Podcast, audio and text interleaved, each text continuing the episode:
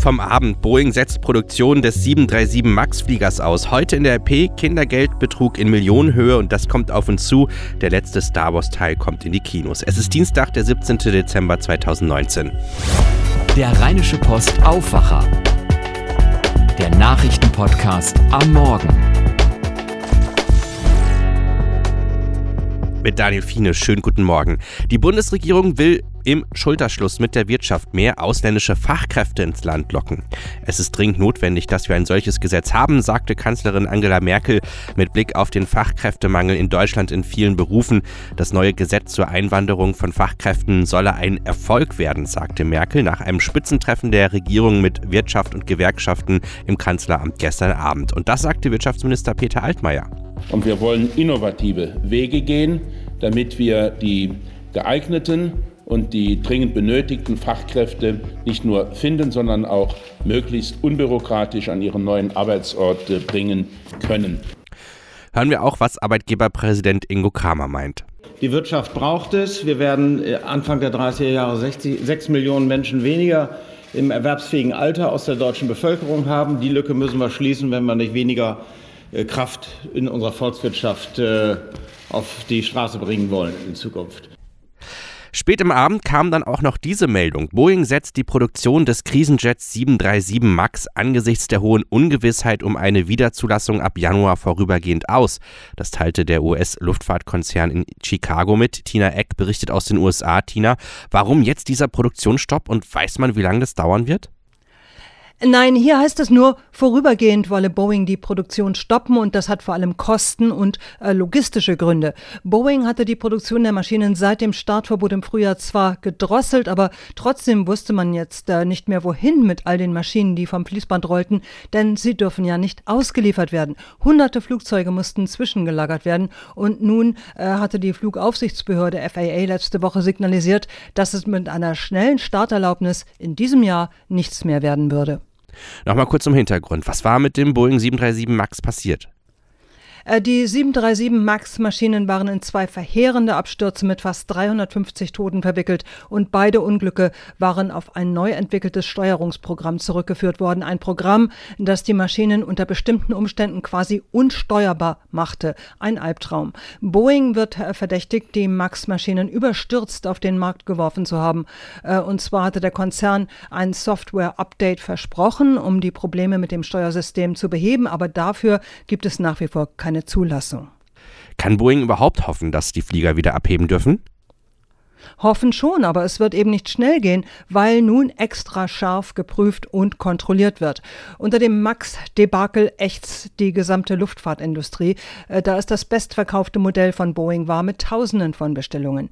Die Airlines mussten daher viele Flüge streichen, das kostet enorm viel Geld und auch für die US-Wirtschaft insgesamt ist die Boeing-Krise eine Belastung, weil so viele Zulieferer, Airlines und andere Unternehmen mit dranhängen. Ein Bericht von Tina Eck aus den USA, eine Kollegin der DPA. Heute in der RP Kindergeldbetrug in Millionenhöhe. Das steckt dahinter. Den nordrhein-westfälischen Behörden ist ein bislang beispielloser Schlag gegen Kindergeldbetrüger gelungen. Nach Informationen unserer Redaktion aus Sicherheitskreisen erhielten Familien aus Südosteuropa in Krefeld für rund 90 Kinder Kindergeld, die gar nicht in der Stadt lebten und das möglicherweise jahrelang.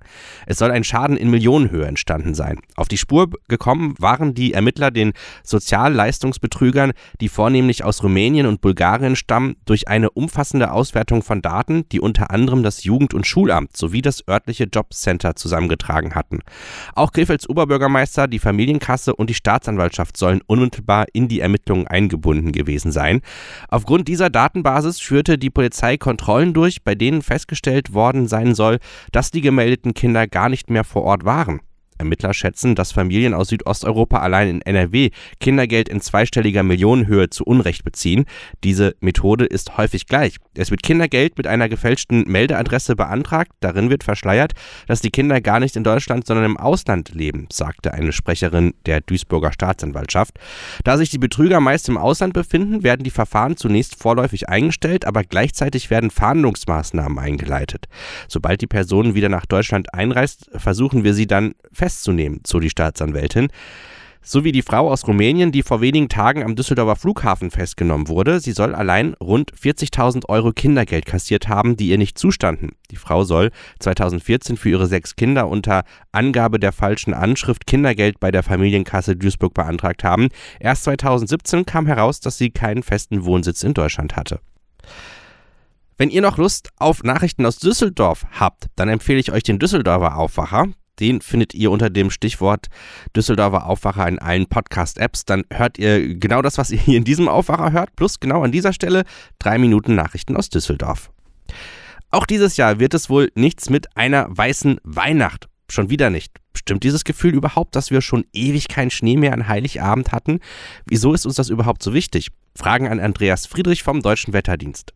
Das letzte Mal flächendeckend in Deutschland gab es 2010 Weise Weihnachten. Das war das Jahr, wo es fast in ganz Deutschland geschneit hat und eine dicke Schneedecke lag. Es war schon immer ein seltenes Ereignis und da hat sich auch statistisch bisher wenig dran getan. Wenn man so mal den Westen Deutschland nimmt, die Niederungen entlang des Rheins, dann geben unsere Daten eine Wahrscheinlichkeit her von etwa 10 Prozent. Das heißt, nur in allen zehn Jahren ist es so in der Region von Köln runter bis Frankfurt, Freiburg, Weise Weihnachten. Es ist ein seltenes Ereignis. Schauen wir auf die Themen, die heute auf uns zukommen. Der in den USA wegen Doppelmordes verurteilte Deutsche Jens Söring soll heute in Frankfurt ankommen, nach mehr als 30 Jahren in Haft.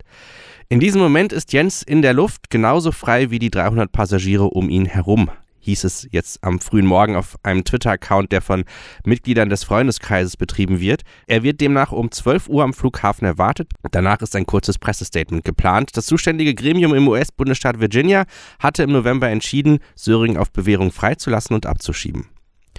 Das britische Parlament tritt zu seiner konstituierenden Sitzung nach der Wahl vergangene Woche zusammen. Als erste Amtshandlung wählen die Abgeordneten einen Parlamentspräsidenten. Daneben steht heute und morgen die Vereidigung der 650 Abgeordneten an. Noch einmal müssen Fans schlafen, dann ist es soweit. Morgen startet der neunte und zunächst einmal letzte Star Wars Teil der Aufstieg Skywalkers in unseren Kinos. Am Abend gab es in Los Angeles die große Weltpremiere. Sören Gies berichtet aus Los Angeles. Sören, was hat die Premiere in Hollywood denn geboten? Ah, Disney hat da wieder einen Wahnsinnsaufwand betrieben für ein paar Stunden. Mitten auf dem Hollywood Boulevard ein Riesenzelt aufgebaut, unter dem es wie in der Landebucht von einem imperialen Zerstörer aussah. Mit Sternenhimmel und diesen unverkennbaren äh, Lichträndern, die das typische bläulich-kalte Licht kreieren. Das Ganze ausstaffiert mit massenweise Fans und bezahlten Statisten in Star Wars Kostümen äh, auf dem diesmal blauen Teppich und mit ganz vielen Requisiten wie gleich mehreren X-Wing-Fightern. Da wurde nicht gespart. Gab es auch etwas Wehmut übers Ende der Skywalker-Ära? Ja klar, auch wenn die Stars es sich nicht anmerken lassen wollten und eher darüber gescherzt haben, wie hier Luke Skywalker persönlich, Mark Hamill auf die Frage, ob er den Fans was sagen wolle, die ins Kino gehen, um Goodbye zu sagen. Say goodbye. Äh, wahrscheinlich ist das Ganze tatsächlich aber so emotional, dass es einfach leichter fällt, auf flapsige Art damit umzugehen. Waren denn die Stars alle da? Ja, sogar Harrison Ford gab sich die Ehre, der hat allerdings kein Interview gegeben. Die Atmosphäre war super entspannt, es wurde viel rumgealbert. John Boyega platzte zum Beispiel einfach ins Interview von Anthony Daniels rein und hat gesagt, das sei wie der letzte Schultag. Ian McDermott war da, alias Imperator Palpatine, und der hat die Dialogzeile zum Besten gegeben, die wohl immer alle von ihm hören wollen. Do it! Da fühlt man sich doch direkt in die Kindheit zurückversetzt. Täuscht der Eindruck, dass der Hype im Vergleich zum Beispiel zur Premiere von Das Erwachen der Macht doch etwas nachgelassen hat? Nee, kann man schon so sagen. Liegt sicher am Gewöhnungseffekt. Man weiß eben zum Beispiel inzwischen einfach, dass da auch immer ein paar hartgesottene Tage lang vom Kino campieren. Aufgrund der räumlichen Gegebenheiten übrigens nie vom eigentlichen Premierenkino, dem El Capitan, sondern vom Chinese Theater, wo damals Krieg der Sterne seine viel kleinere Premiere hatte. Diesen Fans werden auch oft Plätze für die Premiere angeboten, aber die meisten campen tatsächlich lieber bis zum offiziellen Filmstart weiter fürs Gemeinschaftserlebnis. Äh, ob das für kommende Star Wars Filme ganz ohne die bekannten Helden auch so sein wird, das wird sich zeigen müssen. Ein Bericht von Sören Gies. Schauen wir noch auf das Wetter. Heute ist es wieder meist bedeckt. Es ist mit 13 Grad relativ mild. Am Nachmittag bzw. Abend sind dann sogar leichte Regenschauer drin. Morgen zeigt sich die Sonne mehr, dann wird es aber auch etwas kühler. 9 Grad erwarten wir dann. Das war der Rheinische Postaufwacher für heute. Mein Name ist Daniel Fiene. Habt einen guten Dienstag. Mehr bei uns im Netz www.rp-online.de